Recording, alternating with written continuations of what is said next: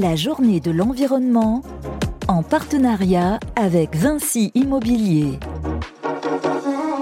Candice Tissier, bonjour. Bonjour. Vous êtes chef de projet ISR chez AEW. Pouvez-vous déjà nous présenter euh, AEW oui, tout à fait. Alors, AEW est une société de gestion immobilière, donc investisseur pour le compte à la fois d'investisseurs institutionnels, mais a également ses propres fonds euh, grand public, donc type SCPI. Euh, on gère en totalité un peu plus de 38 milliards d'euros d'actifs. et on est présent, en tout cas AEW Europe, donc sur toute, sur toute l'Europe, et le groupe a également des entités aux USA et en Asie. D'accord. Alors, euh, vous avez été invité euh, par euh, Vinci Immobilier aujourd'hui pour la journée de l'environnement, à une table ronde notamment. Pourquoi c'était intéressant pour vous de venir ici et de discuter de ces sujets environnement, biodiversité? Alors on a une très bonne relation partenariale avec Vinci. On est un, de leurs principaux clients sur la partie euh, notamment résidentielle. Euh, on a acheté euh, presque une dizaine de résidences gérées récemment auprès d'eux. et c'est notamment une démarche un peu de, co-construction, c'est-à-dire que eux se lancent dans des, nouvelles typologies, etc. Et nous, on lance des nouveaux fonds. Et donc, on s'accompagne sur cette croissance, en fait, en alignant nos besoins et nos exigences. Voilà. Et aujourd'hui, alors, les fonds, en général, sont sensibles à l'environnement, à ces questions-là? c'est vraiment euh, ils sont vraiment soucieux ou c'est un peu du greenwashing? Alors nous, on a particulièrement certains fonds avec un fort euh, axe ESG. Donc on a euh, un fonds pan-européen qui a acheté plusieurs résidences gérées auprès de Vinci.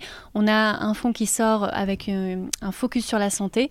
Donc voilà, ce sont vraiment des, des axes stratégiques forts pour ces fonds-là. Et donc quand on va acheter auprès de Vinci, on va avoir des exigences en la matière. Après, c'est pas forcément le cas de tous les fonds, mais en tout cas, on a toujours une exigence ESG qui ressort. Hmm. Euh, alors, en ce qui concerne, vous parliez tout à l'heure de l'analyse de vulnérabilité euh, des bâtiments. Euh, c'est quelque chose que vous faites même sur le neuf. pourquoi? Qu'est-ce que c'est exactement? Et pourquoi c'est important de le faire aussi sur le neuf?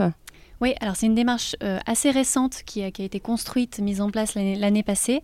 Euh, on le fait sur euh, nos principaux fonds avec une thématique ESG. On, a vocation à le faire sur tout notre patrimoine à terme et également sur le neuf. Ça inclut le neuf dès aujourd'hui parce que, comme je l'expliquais, en fait, le, le neuf est déjà performant.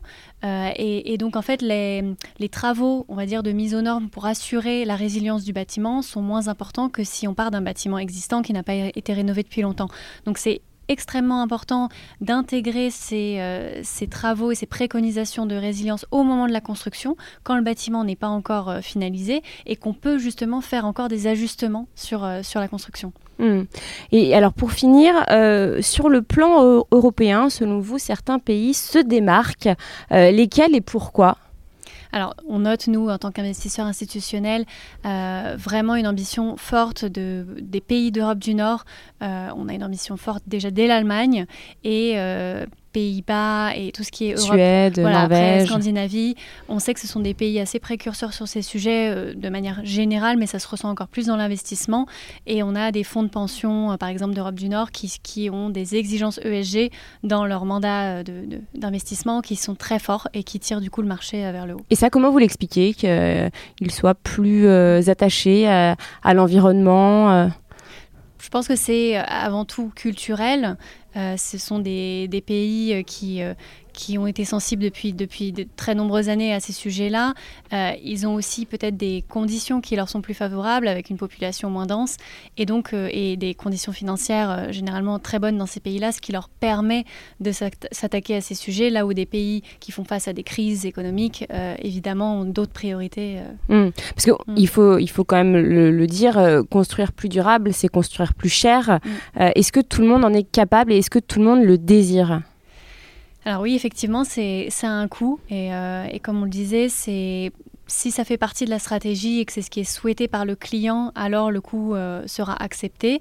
Euh, mais effectivement, c'est dans, certains cas, dans certains fonds, ou lorsqu'on a des investisseurs particuliers, l'acceptation du coût est beaucoup plus délicate. Et on a aussi des leviers parfois qu'on peut utiliser et qui sont moins coûteux. Nous, par exemple, on, a, on travaille beaucoup en exploitation une fois que le bâtiment est livré pour améliorer et, donc on va utiliser des leviers moins coûteux, des, petits travaux d'amélioration euh, qui vont permettre quand même d'atteindre des bons résultats, mais à des coûts euh, beaucoup plus maîtrisés en fait. Il y a des petites euh, techniques voilà. qui... Il y a pas, pas mal de travaux d'exploitation qu'on peut faire sans en revenir, à une rénovation complète et qui peuvent déjà changer les choses. Merci infiniment Candice Tissier. Merci à vous. La journée de l'environnement en partenariat avec Vinci Immobilier.